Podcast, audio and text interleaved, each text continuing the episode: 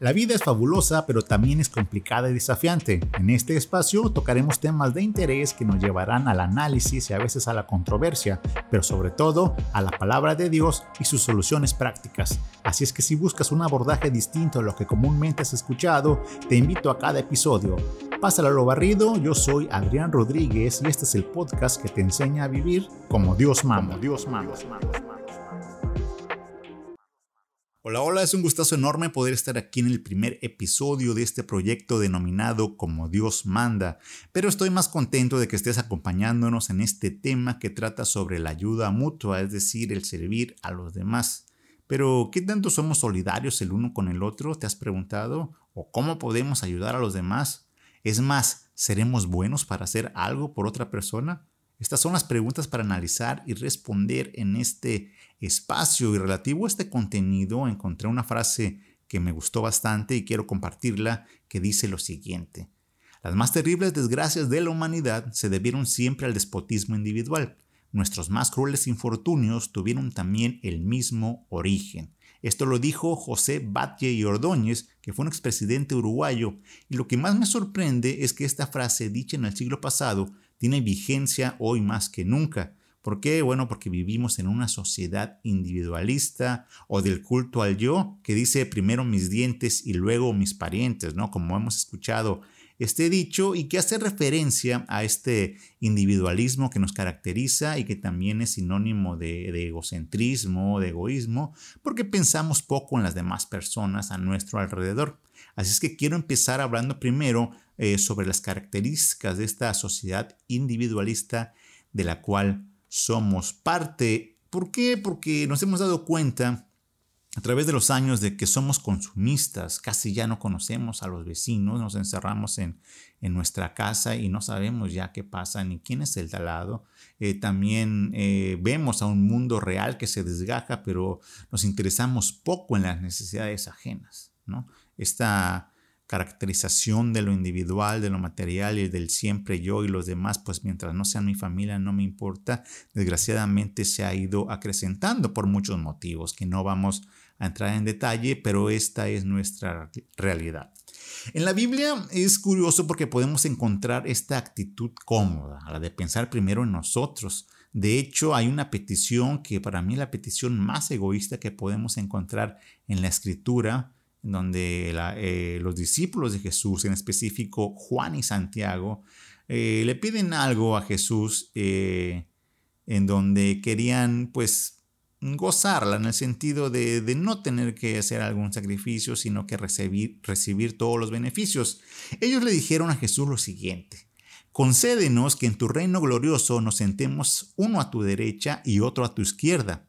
Jesús, por supuesto, después de escuchar esta petición, eh, los bateó, ¿no? Como, como se dice comúnmente, es decir, les dijo, ustedes no saben lo que piden porque el estar en un lugar de, honor y de, privilegio requiere precisamente ese esfuerzo y esa entrega por los demás.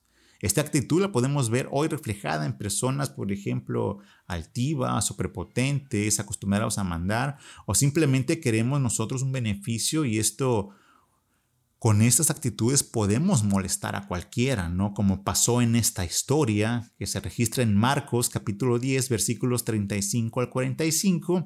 Y ante esta actitud, eh, los demás discípulos de Jesús estaban oyendo o fueron testigos de esta charla, de esta petición. Y eh, la escritura dice que hubo, hubo una reacción. Dice, cuando los otros diez discípulos oyeron estos, se enojaron con Santiago y Juan. ¿Por qué? Precisamente por eh, querer ganar un lugar. Esto me recuerda a veces a, gente eh, que somos aduladores, ¿no? Que somos barberos y queremos quedar bien con el jefe, ¿no? Y le pedimos, es más, este, si ganas algo, dame ahí un lugar de privilegio. Cosas esas pasan en la vida real. Y cuando nosotros a veces nos topamos con gente así, o nosotros solemos ser gente así, pues vamos a poder causar el, el, enojo de los demás, por eso están viendo una actitud bastante cómoda y egocéntrica. Entonces aquí surge la primera pregunta que dije ahí arriba. ¿Qué tanto somos solidarios el uno con el otro y no nada más pensar en nuestros beneficios? Trabajamos, por supuesto, nos esforzamos por tener lo mejor, pero ¿qué estamos dando nosotros a los demás? O, por el contrario, tenemos una actitud egocéntrica de que siempre pensamos en nosotros, aunque el mundo ruede y podamos hacer algo, pero no lo hacemos. Es lo primero que debemos de, de pensar para dejar de ser parte de esta sociedad egoísta.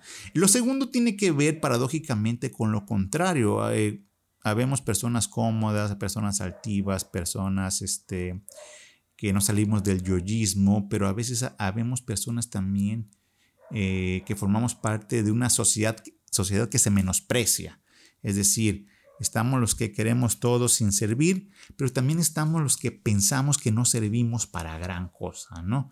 Eh, sentimos que somos tan comunes y corrientes, aunque a veces somos más corrientes que comunes, ¿no? Pero eh, bueno, esa es otra historia, ¿no? Que, que no debe ser así, pero eh, nos sentimos tan comunes que pensamos que no servimos de gran cosa.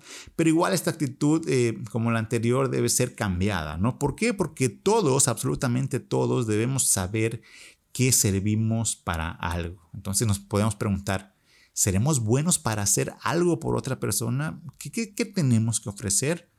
Miren, hay una parábola que se conoce como la parábola de los talentos que registra la escritura en Mateo 25, versículos de 14 al 30, en donde Dios mismo se, eh, se ve, Jesús dice esta parábola y dice que hay un señor, es decir, un, jefe, que le da, a sus empleados eh, a unos cinco talentos, a otro doce, a otro uno, y les dice, miren, yo me voy de viaje, pero pues pongan a trabajar esos talentos, ese dinero, para que cuando vuelva, pues, pues haya ganancia, ¿no?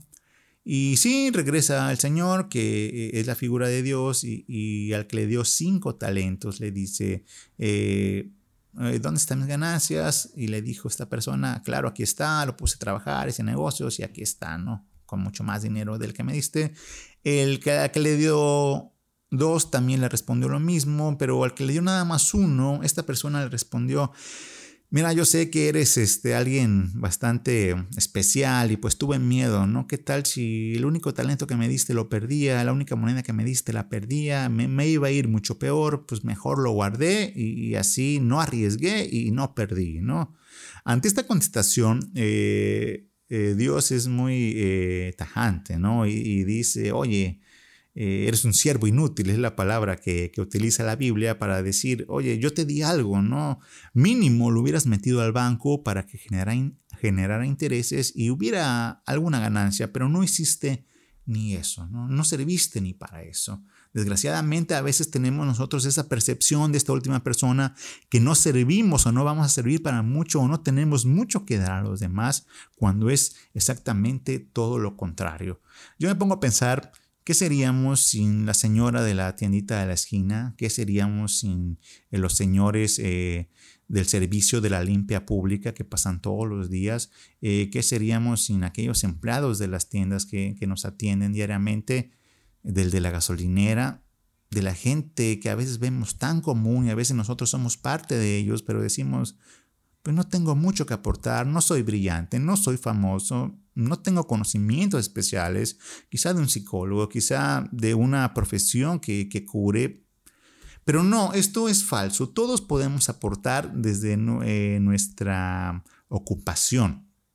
Me gustó una frase de Martin Luther King que hacía una reflexión que nos ponía a pensar de que si nosotros estamos haciendo algo, lo debemos hacer tan bien que no quede dudas de que estamos dando lo mejor y eso va a servir a los demás. La frase dice lo siguiente, si un hombre es llamado a ser barrendero, debería barrer las calles, incluso como Miguel Ángel pintaba. Debería barrer las calles también, que todos los ejércitos del cielo y la tierra puedan detenerse y decir, aquí vivió un gran barrendero que hizo bien su trabajo. Entonces, sí tenemos mucho que aportar siempre y cuando hagamos bien lo que nos toca hacer. De hecho, una queja eh, muy generalizada es precisamente el mal servicio que se presta, ¿no? A donde nos, desempeñamos, tenemos quejas en las tiendas, que los empleados no, eh, no nos atendieron bien, nos atendieron por el contrario súper mal, un servicio que pedí, me prometían esto y no lo dieron, una queja generalizada sobre el mal servicio, sin embargo nosotros eh, para mejorar esta situación de servir a los demás debemos de hacerlo muy bien. Entonces aquí está la reflexión.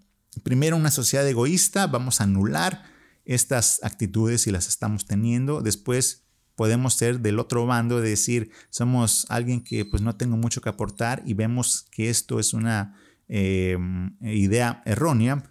Entonces, ¿cómo le hacemos para ser efectivos en esta sociedad? Bueno, tenemos que ser eh, parte de una sociedad servicial. ¿Qué es lo que necesita el mundo? Nada más y nada menos que personas serviciales. Es cierto, necesitamos una mejor economía, necesitamos mejores gobiernos, mejores obras para que nos vaya bien a todos, pero antes de pensar en todo eso debemos de pensar qué podemos hacer nosotros mismos por nosotros y por los demás. ¿Cómo podemos ayudar a, a los demás? Es la tercera pregunta. Y a veces esto se nos pone complicado porque pensamos, bueno, es que nosotros no somos la ONU, no, no somos un organismo que, tenga los recursos, que pueda hacer mucho por alguien. Yo sé que hay mucho sufrimiento, yo sé que hay mucha necesidad, pero, pero pues no, no, no, no sé y no puedo y no tengo los recursos. No necesariamente debemos de pensar así. Eh, estamos nosotros tan acostumbrados a que nos sirvan que en el diálogo que tuvimos anteriormente con Jesús, Juan y Santiago, él les dio una lección y les dijo, hay que dejar de ser egoístas y pensar nada más que, que los van a servir a ustedes. La escritura dice, lo que le contestó Jesús, dice, pero entre ustedes, entre los que creen en Dios, no debe ser así. Al contrario, si alguien quiere ser importante, tendrá que servir a los demás. Si alguno quiere ser el primero, deberá ser el esclavo de todos. Yo, el Hijo del Hombre, soy así. No vine a este mundo para que me sirvan, sino para servir a los demás. Vine para liberar a la gente que es esclava del pecado y para lograrlo pagaré con mi vida. Aquí tenemos entonces el contraste que muestra Dios con la manera de que solemos manejarnos nosotros en el mundo, ¿no? Siempre con miedo de que no sirvo para nada o siempre con una actitud de que yo quiero que me sirvan y no servir. Y lo podemos hacer desde nuestra esfera de servicio donde nos encontremos, en el hogar, por ejemplo, si eres una ama de casa, si eres hijo, cualquier eh, papel que, eh, que tú desempeñes en tu hogar, puede ser hacendoso, puede ser el que ayuda en la casa, el que provee, el que escucha, el que es comprensivo. Muchas maneras en tu hogar puedes ser de función y puedes estar sirviendo a tu hermano, a tus papás, tus tíos o con quien vivas, ¿no?